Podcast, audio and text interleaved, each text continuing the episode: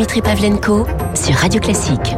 8h43 sur Radio Classique. Philippe Tesson, directeur du théâtre de Poche Montparnasse, était en train Allez, vous, sermonner. de vous sermonner, mon cher Bruno Jeudi, le rédacteur en chef de Paris Match. Bonjour messieurs. Bonjour Dimitri. Allez, on fait, on fait un peu de politique. Vous avez sans doute vu ce sondage euh, commandé euh, par le Figaro à l'Institut IFOP qui nous euh, pronostique pour la finale l'année dernière, la semaine prochaine, l'année prochaine, pardon, la finale de la présidentielle, un duel Emmanuel Macron-Marine Le Pen, sans grande surprise. Hein.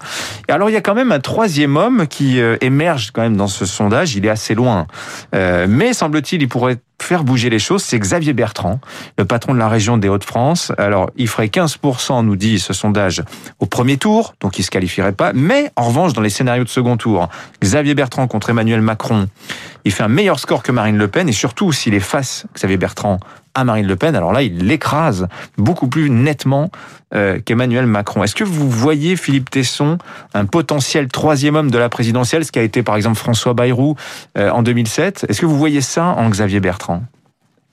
Euh, je vois ça en, toute personne. Je vois ça par, définition. C'est une surprise que je vois possible, à défaut de dire probable, mais comparable à celle que j'ai vue il y a quatre ans, euh, quand, quand, Macron a été élu. C'est exactement le syndrome Macron, l'hypothèse Macron euh, répétée, mais au profit de quelqu'un d'autre. C'est devenu ça la politique. C'est dire d'ailleurs à quel point cette improbabilité ou imprévisabilité, c'est pourquoi elle est devenue une hypothèse tout à fait crédible aujourd'hui.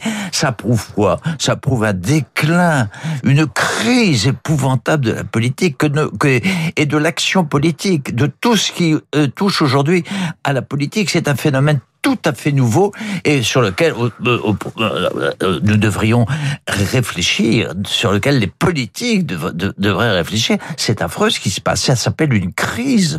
Et je ne sais pas si on se rend compte de ça. Tout est possible. Tout est possible. Pulvar se présente, le président de la République, vous voyez. Voilà encore une possibilité incroyable Pulvar, qui l'eût cru euh, Et Mélenchon considère qu'il peut être encore président de la République. Mais ils sont fous, ces gens-là. Ils se rendent pas compte que la France un jour aura raison de leur pitrerie euh, qui devient à peu près universelle. Bruno est peut-être pas tout à fait d'accord avec avec lui parce que Bruno est sage. Euh, euh ah, il est ça et, et, il ne croit pas à la théâtralité du, du théâtre. Mais voilà, le ah théâtre, plutôt le théâtre est devenu une comédia, une comédia non pas dell'arte. Alors ouais. mais c'est de la comédie ou c'est du tragique là? Parce ah bah, que, mais, attendez, il y a toujours une dimension de, tragique, dans, la, bonne comédie. Oui, vous avez raison. Bruno Jeudi, vous en pensez quoi? Oui, oui. Parce que de la spéculation de haut vol. Alors moi, déjà, un, Dimitri, les, sondages de second tour, je ne les commande pas parce que le second tour, c'est déjà une projection d'un premier tour qui est elle-même une, une projection. Donc les deuxièmes, sur les deuxièmes tours, moi, je voilà, je j'ai pas d'avis. Euh, bon, euh, alors je ramène. Ça en revanche, en revanche, ce qui est certain, c'est qu'aujourd'hui, ça donne une tendance. Il y a deux candidats qui ont un socle qui leur permet euh, de rester devant, c'est le socle Le Pen et le socle Macron. Et derrière, ben, on voit bien que tout est beaucoup plus liquide, beaucoup plus difficile. Les Républicains ont du mal à faire émerger un candidat. Xavier Bertrand a un potentiel, mais on pourrait le dire aussi de Valérie hmm. Pécresse, qui a un potentiel. Voilà. Oui, mais enfin, si Xavier Bertrand au régional gagne, il y a cinq ministres quand même. Euh, la République en marche. Mais Valérie Pécresse aussi, Dimitri. C'est la même chose. Au fond, on revient. Mais c'est vrai que Xavier Bertrand, il a une petite avance. Qu'est-ce qu'il en sera dans six mois? On ne sait pas. Ce qui est certain, c'est que ces sondages montrent une chose, c'est que la gauche est dans les choux. Ouais. La gauche, là, pour le coup, c'est même pas 30% tout, tout, euh, tout mouillé. Donc là, vraiment, il y, a une, il y a une crise profonde à gauche. Et s'ils ne se rassemblent pas peu ou prou, alors ils, ils, seront juste des figurants de la prochaine présidentielle. Mais tout est possible, d'ailleurs, euh, dans, dans, la vie politique française. Euh, Philippe McFly Carlito, la fameuse vidéo tournée à l'Élysée, diffusée ce dimanche, vous avez regardé? Hélas. Vous avez regardé jusqu'au bout? Non, ben, Vous n'avez pas vu le concert à la fin dans le journal de l'Élysée ah, avec euh, le groupe Ultra Vomit oh, Ça non, vous a échappé Non, non, d'abord je suis trop, j'ai trop de pudeur, j'ai trop de respect pour la politique. Mais euh, enfin, Macron se prête là à une comédie. On parlait tout à l'heure de comédie, à une comédie euh, comment dire, infréquentable. C'est pas un bon comédien? Bon, c'est un- si, il est, il est. Ah, écoutez, Moi, je on parle de un peu de Macron, mais Oui. je vais être excessif comme souvent. Mais aujourd'hui, on peut, c'est légitime, hein, le- le- l'excès est tout à fait légitime, puisqu'il n'y a plus de, il n'y a plus de raison. Hein, la raison au sens euh, Montaigne du mot, Hum. au sens Descartes du mot, il n'y a plus de raison. Tout est possible aujourd'hui. On ne se rend pas compte de ça.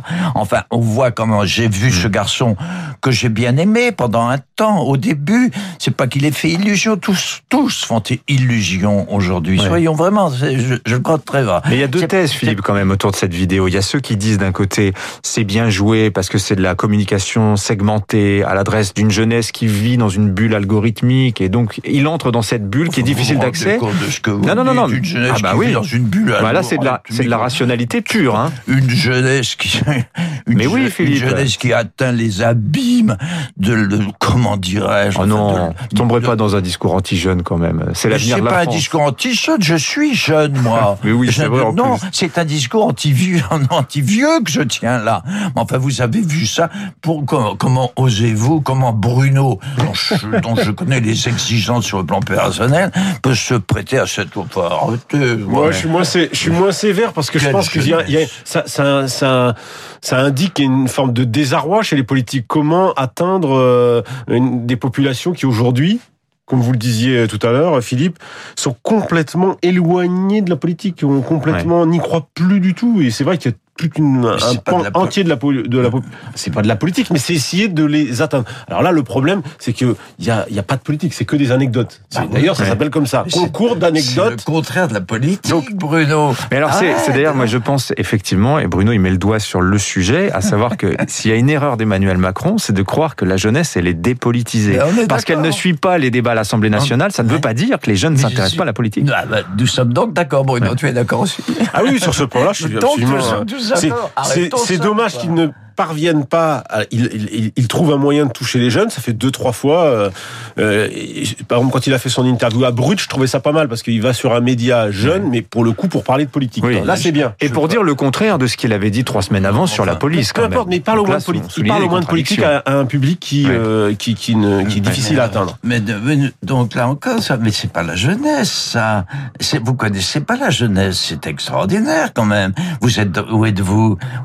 Non, c'est pas ça du tout, du tout. Moi, j'ai des enfants, ils marchent pas là du tout là-dedans. Et c'est pas parce qu'ils sont plus ou moins plus, plus privilégiés que certains autres. Ça n'est pas ça, la jeunesse. Écoutez, je vous assure, la réalité de la jeunesse n'est Ouais. pas là.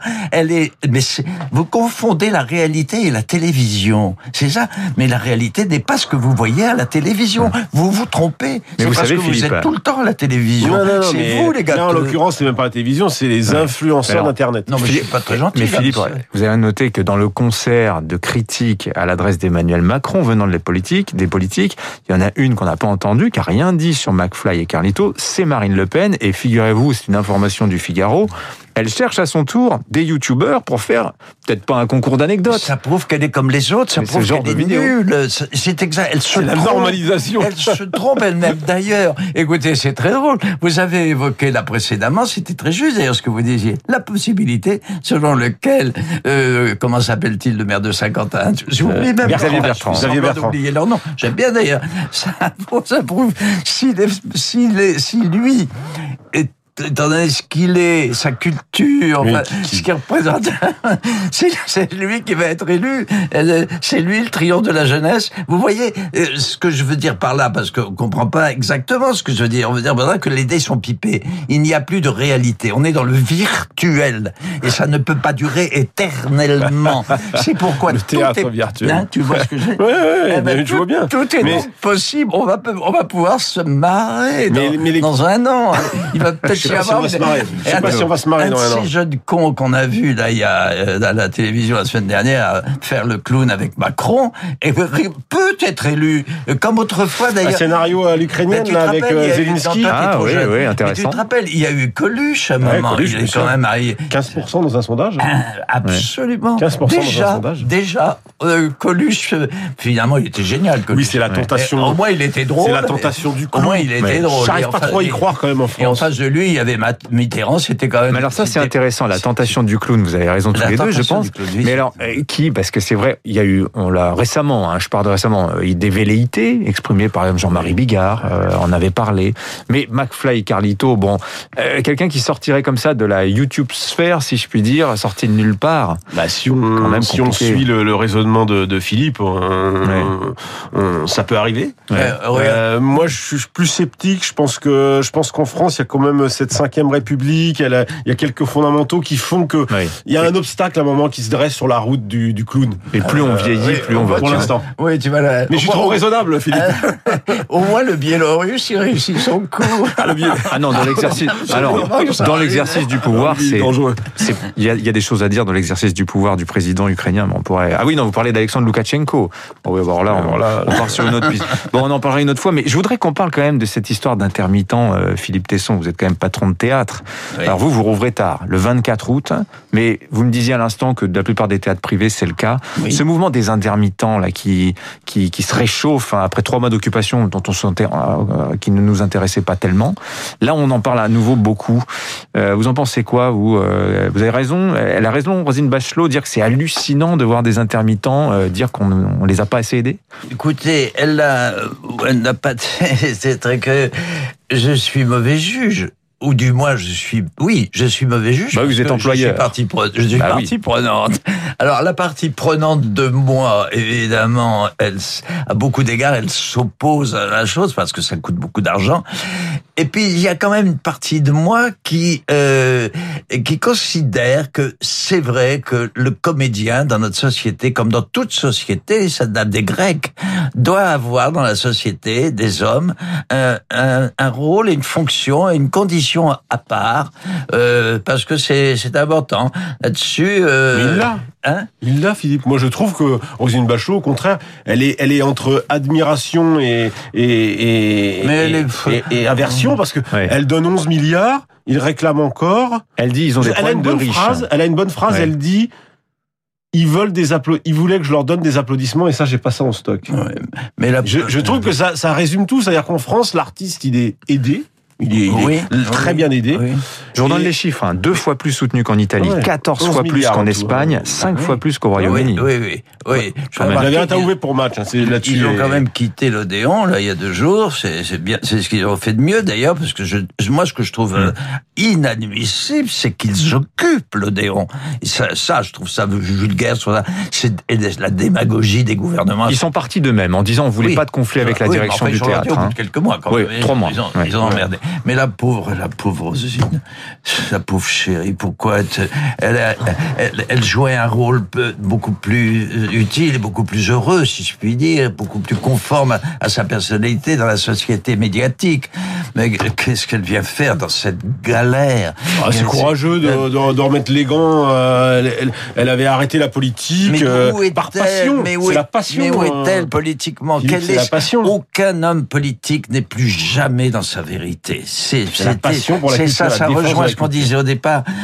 Personne n'est plus dans la vérité parce que la démocratie est profondément malade et ils sont tous forcés mmh. à devenir des clowns s'ils veulent être non, réélus. Moi, je trouve, voilà, je trouve sévère avec non, Mais c'est exactement la conclusion de notre émission. Non, On est en tous tout cas, là-dessus. la vérité, c'est que le temps qui nous est imparti est malheureusement arrivé ah, à oui, expiration. Mais c'était passionnant. Merci, messieurs. Philippe Tesson, le directeur du théâtre de Poche-Montparnasse. Bruno Jeudi, rédacteur en chef de Paris Match. Et donc, interview de Roselyne Bachelot. Non, je, là, je, je l'ai fait dans le, le, le, match précédent. C'est là où, justement, elle s'en prend ouais. aux artistes en disant c'est hallucinant, on leur donne 11 milliards et, et, et, ils se plaignent. Voilà. Et donc, le texte entier dans Paris Match. Merci tous les deux. 8h57. Franck Ferrand arrive dans quelques minutes, juste après le, les dernières informations